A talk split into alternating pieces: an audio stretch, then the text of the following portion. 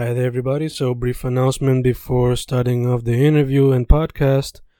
Just a reminder that if you want to support your boy, just go to Amazon and look up any of my poetry books under Fernando Correa Gonzalez, or just go to Bandcamp and YouTube and maybe listen to them on audiobooks. Thank you for supporting, thank you for listening, and enjoy the interview. Y grabando, grabando, Fencast grabando otro episodio de Inktober 2019, donde el enfoque son artistas que se especializan en artes visuales como el dibujo, bolígrafo, pintura, cómics, murales, etc. Dicho eso, special guest de hoy está en otra parte del el mundo, parte de la diáspora, pero se mantiene activa entre todos. Dicho eso, ¿quién es mi special guest y cómo está, chica? Pues bien, aquí aguantando frío, pero bien. Ok, ok. So, está conmigo Cristina, o como la pueden conseguir en Instagram, Chichi Plum. Eh, dicho eso, chicos, vamos directo al grano. Como la gente. Este, bueno, ¿cómo empezaste en el mundo de las artes visuales? Vamos a empezar por ahí. Bueno, este, yo tengo suerte porque no necesariamente empecé por el arte, pero mi familia es bien así artística, a mami le gusta cantar y es bien musical. Y empecé yo creo que imitando a mi hermano, porque él dibujaba mucho. Y como yo era la hermanita chiquita, pues tú siempre quieres hacer lo que lo que hace tu hermano mayor. Y empecé así a dibujar muñequitos. Y poco a poco, pues mami me fue, poniendo en clases de acrílico, me ponían cuánto coro había desde siempre en la iglesia, en la escuela, me ponían muchas antes se hacían esta estos concursos de dibujos de tiza al aire libre y mami me ponían cuánta cosa había, sea de arte de dibujo, lo que sea.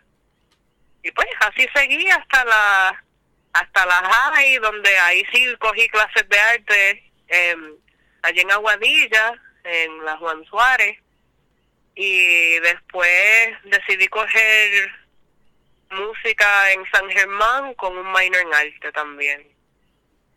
Ok, ¿en la Inter por acá? Sí, en la Inter de San Germán. Ok, ok, sea, todo el tiempo ha sido área del, del área oeste. Sí, Westside toda mi vida. Me crié en Isabela y en la high school pues me mudé para Aguadilla, pero tengo mucha familia de Aguadilla, así que siempre he estado en esos dos pueblos como tal. Ok, ok, nice, nice. So, este, cuando yo veo tu trabajo ahora, mayormente veo dibujos de portraits y el cuerpo humano. A veces veo cosas más sci-fi, pero eso es lo que veo mayormente. So, te pregunto, ¿por qué ese interés y cómo ha ido desarrollando tu estilo?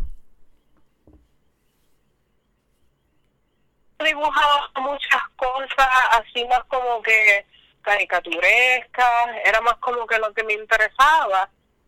Y después empecé a, cuando estaba en San Germán, empecé a dibujar portraits, autorretratos, este, por las clases y eso, y como que lo ignoré por mucho tiempo hasta hace poco, que tengo, conocía muchas amistades que son artistas como tal, y me puse a coger unos ateliers, unas clases con una una artista que también hace mucho, no hace tanta, hizo como dos autorretratos, pero dibuja así mucho la figura humana, es una artista figurativa, es súper dulce y buena gente, y empecé a coger una clase o dos con ella a la semana, cojo dibujos de la, de la figura, que yo nunca había hecho eso ni en la universidad, nunca me topé con tener que dibujarle la figura a alguien, eso para mí fue bien nerve-wracking porque yo soy un poquito introvertida y, especialmente acá, yo creo que fue más acá cuando me mudé para los Estados Unidos y pues fue bien interesante eso, con muchos nervios pero con mucho afán.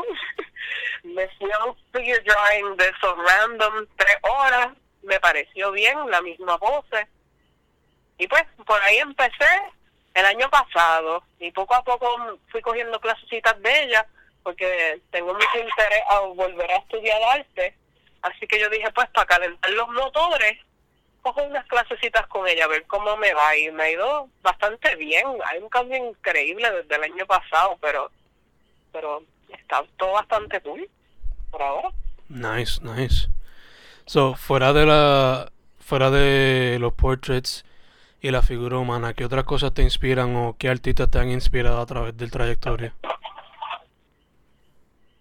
Pues fíjate, ahora he cogido mucho interés en pintores como Francisco Yel, este, Cubin, todo esto, artistas figurativos pero viejos, este, pero sí, me encantan un montón, este, y más, pues yo soy fiel creedora de que a veces hay que mantener viejas tradiciones vivas y como que tener un buen balance entre pues la modernidad y los pintores así viejos, pero fuera de eso, antes yo hacía mucho, pues mucho, muchos dibujitos de anime, este también me interesa mucho el arte hindú y de Tibet y de todas esas tradiciones viejas. Y también me interesa muchísimo el arte puertorriqueño, pero no solamente como que el arte así rural. Yo quisiera buscar la manera, eh, bueno, estoy tratando de buscar la manera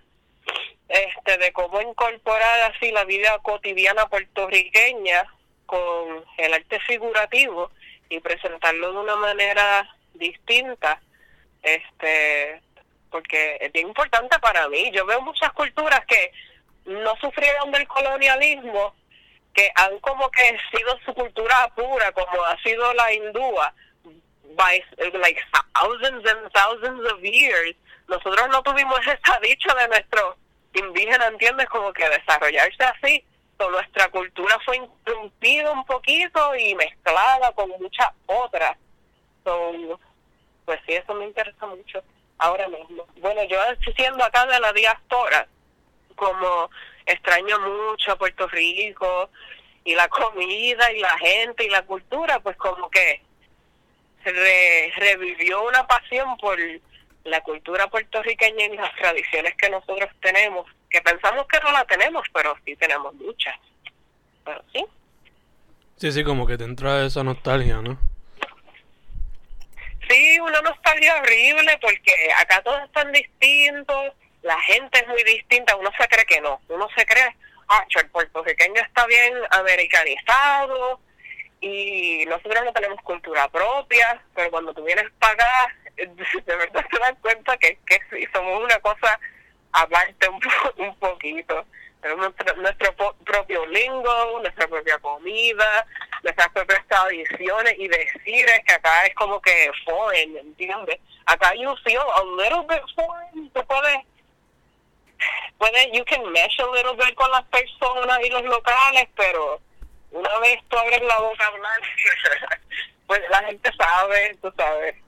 Sí, sí, rápido te distinguen por... Que no eres de allá. Exacto, exacto. Sí. Eh, dicho eso, me mencionaste que en el pasado pues habías practicado de todo un poco, básicamente, de pintura a música. So, ¿Hay algún medio que te gustaría retomar o algún otro medio que no has practicado que te gustaría practicar otro en el futuro?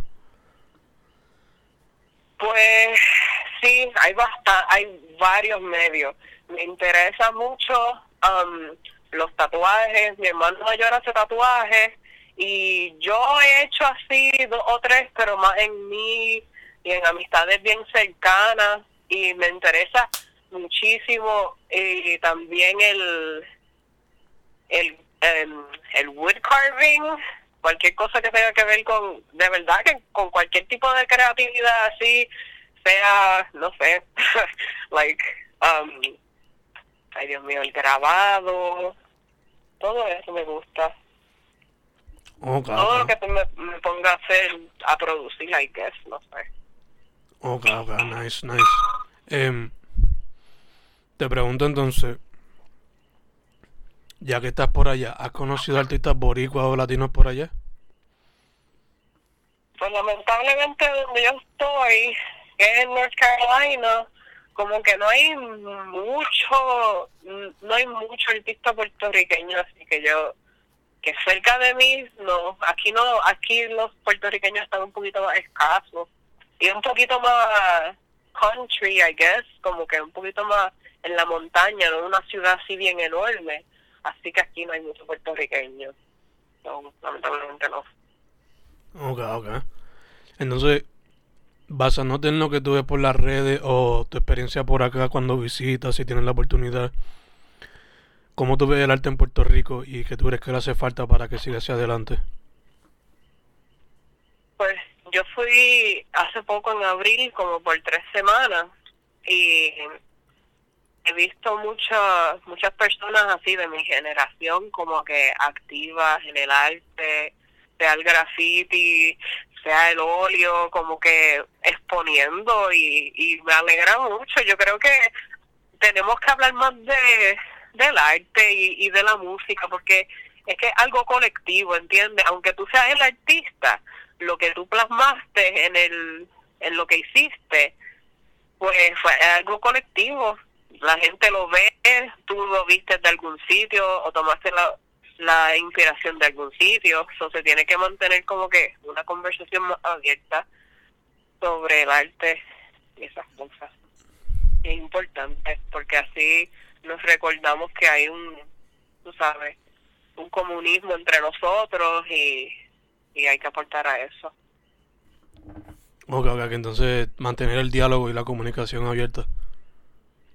Sí, definitivamente. Más exposiciones, definitivamente sería tremendo.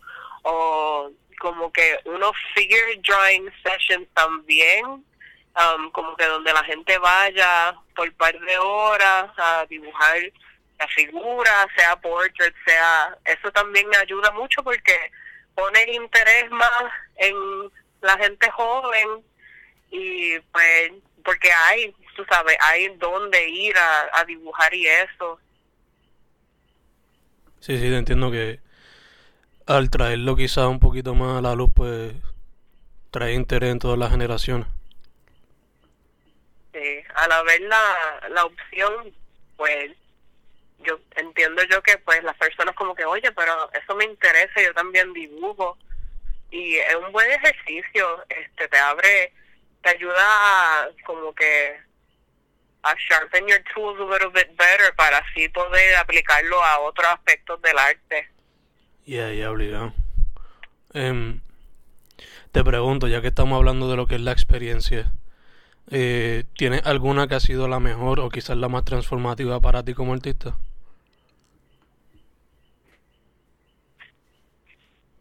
Pues no creo que fue una, ha sido mucha. Este, básicamente con, con, con la señora que yo estoy ahora, con Alia, um, ella se llama Alia Bermari, ella es una artista contemporánea que está exponiendo ahora, ella es una persona muy humilde. Entonces, cuando tú conoces a alguien que expone, que pinta, que lleva toda su vida haciendo eso, pero una persona, ella es tan humilde y tan fácil de hablar con ella, pero ella es tan talentosa cuando yo veo a alguien así, me choca, porque es como que, wow, tú sabes que eres una persona bien dotada y bien talentosa, pero te mantienes humilde y bien fácil de hablar y bien como que supportive a lo que tú estás haciendo y te encamina, tú sabes, te encamina bien. Y yo creo que haberla conocido a ella, ¿verdad? Que ella está poniendo básicamente una de sus obras, yo creo que el año, hace un par de meses atrás, tuvo un tour por así, fue hasta España, fue a Los Ángeles, fue un montón de ciudades y, y ya es un poquito reconocida y yo como que, wow, una persona, hay, hay que de verdad aprender de estas personas así que como que por más que uno le meta, por más bueno que uno sea, uno nunca para de aprender y y uno siempre tiene que tener eso en mente. En el arte y en la pintura, uno nunca para de aprender, siempre sigue aprendiendo y eso es lo tremendo, tú sabes, de esas cosas. Ya, ya, obligado, obligado, te entiendo full. Que a veces quizá uno conoce gente que porque son talentosos o whatever, quizás se creen como que la cruza más grande, pero al conocer a alguien con el mismo nivel de talento y es humbling, pues como que... Sí. Y allá debe haber más gente así, ¿no?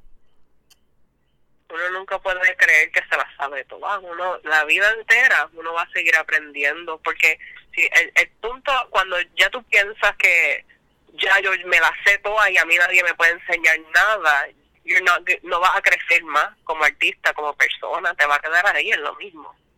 Y a mí me suena mejor, ¿verdad? Aprender y seguir desarrollando tu arte o a ti mismo como persona. Ya, ya te entiendo full. O sea, para uno, yo, por lo menos yo como poeta me gusta más experimentar con lo que sea, con diferentes temas o lo que sea, antes de quedarme estancado. Dicho eso, este, todavía con el tema de las experiencias. Eh, esto va a ser en Inktober, so te has tirado el reto de Inktober, lo has, lo has pensado, lo harías en el futuro, ¿qué piensas del tema? Cuéntame tu relación con Inktober. Pues siento que es, es, como que un gimmick y es como que un trend, pero a la misma vez, porque yo soy así un poquito anti-mainstream a little bit, um, pero yo entiendo que es una buena manera de como que, ok, este mes todo el mundo se va a exponer, todo el mundo va a, dibujar todos los días y yo pienso que es un tremendo ejercicio. Yo personalmente lo pensaba tal vez hacer este año, pero tengo muchas cosas pendientes, o lamentablemente este año no, tal vez el año que viene sí. Es tremendo, yo pienso que, que aunque es un trend así, yo trato de hacerla más como que anti, anti pero sirve un bien, tú sabes, que las personas se expongan, que haya una conversación, que todo el mundo vea lo que todo el mundo hace y también dibujar diariamente, diariamente, si tú lo haces por como un mes, créeme, que tú vas a desarrollar como que te vas a desarrollar como artista porque dibujar todos los días es tremendo. Es decir, aunque sea el más mínimo progreso se va a ver, ¿no? Sí, sí, uno cree que no, pero eh, a veces las personas se desesperan. Digo las personas refiriéndome a mí, porque como que no ven mucho progreso y no están donde quieren estar, pero es que el, el viaje es parte del proceso, uno tiene que cogerlo, tú sabes, a su paso, porque si no es bien overwhelming y eventualmente te va a asombrar de lo lejos que puedes llegar. Ya, ya, obligado. Eh, entonces, cambiando un poquito el tema a más a los proyectos que estás bregando, eh, ¿estás bregando algo nuevo, además de los portraits, o estás trabajando algo personal, una serie, presentación? ¿Qué estás haciendo? Em, pues ahora mismo yo estoy cogiendo una clase de portraits de diferentes de los las tonalidades de los rostros y esas cosas, no me estoy enfocando en este carbon. No sé cómo cómo se traduce, pero es este subtractive charcoal. Básicamente tú pones un montón de carbón en un papel y vas quitándole oscuridad con, con pues sea tu goma de esas de chicle o con los dedos como sea y es lo más similar a pintar en óleo, pero te ayuda mucho a coger un graph de como que las tonalidades de la cara. Y, by the way, yo he cogido muchas clases de la cara y cada vez que cojo otra clase de lo mismo, como que me siento que estoy un level up, doy un small level up, porque ahora pues veo las cosas distintas por todo lo que he aprendido.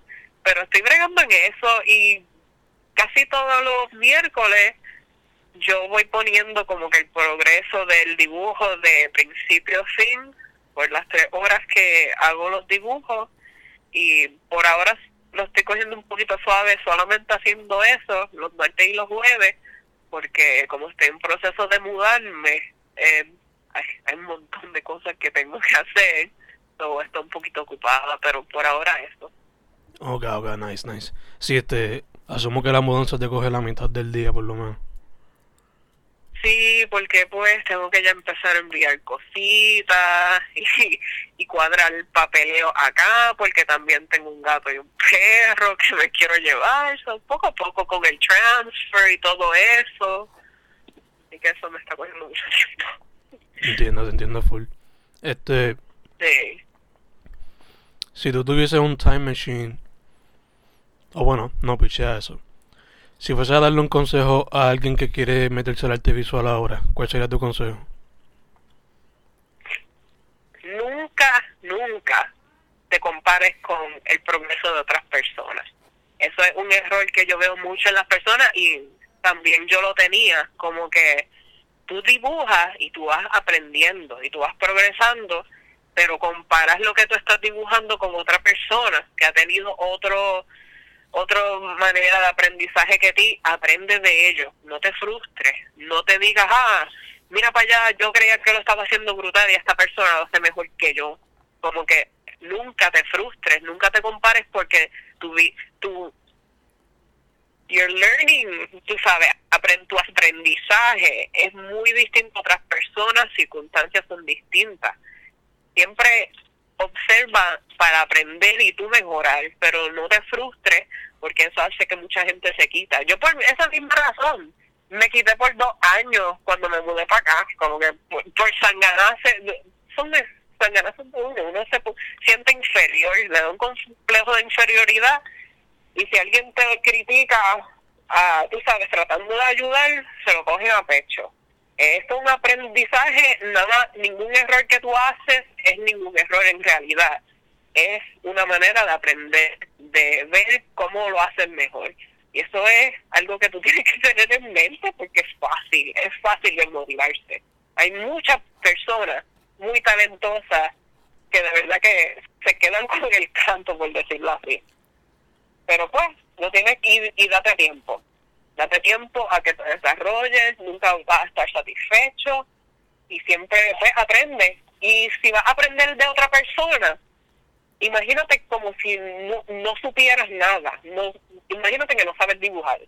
Y vas a ver que vas a aprender muchas cosas y te vas a poder desarrollar mucho más rápido como artista. Y pues sí. Nice, nice. So, práctica, disciplina, be open-minded, not compare yourself to anybody, uh, stay educated. Stay educated, tú sabes. y siempre busca, aunque tú creas que ya lo tienes bien seteado, tu arte, tu estilo, lo tienes todo. Siempre coge como que una clase con otra persona que tenga otro estilo, no sé, trata de montar un gabinete, ponte ponte cortar madera, me da gracia porque es que eso es lo que yo estaba haciendo. Yo soy un jack of all trades, de todo hago un poquito. Ponme a cortar madera. yeah, busca todas las maneras que puedas expresarte, ¿no? Pues claro. Gacho, gacho. Este, entonces, para ir cerrando, chicas, ¿dónde la gente puede contactarte para lo que sea? En realidad más que en mi Instagram, porque yo tengo Facebook, pero no lo uso. Eh, en mi Instagram es Chichi Plum Plum. Este, me pueden conseguir ahí, ver mi, mi dibujo y todas esas cosas. Si comisiones también me pueden contactar por mi Instagram y por aquí. Por ahí más Ok, ok, awesome chica, pues esas serían todas mis preguntas. No sé si quieres hablar algo más, si estás chilling, tú me dices. Eh, pues estoy, estoy bastante chilling, sí. Ok, cool, cool, cool. Pues, Fencast de Inktober 2019 con Cristina Chichi Plum Plum, right? En Instagram. Sí. Hemos terminado, chicas. Muchas gracias otra vez muchas gracias y, gracias por tu tiempo. Estás haciendo un trabajo tremendo. Estaba escuchando tus podcasts y de verdad que bregan. Tenemos que tener una voz, tú sabes. Gracias, gracias. Se trata de documentar todo lo que se pueda. Te la aprecio el esfuerzo, de verdad. que no tiene que hacer. gracias, chicas, gracias. Pues, again, Fencast de Octubre 2019 con Cristina Chichi Plum Plum en Instagram. Hemos terminado. Muchas gracias otra vez, chica. Te cuido, ¿ok? Cool, cool, igual.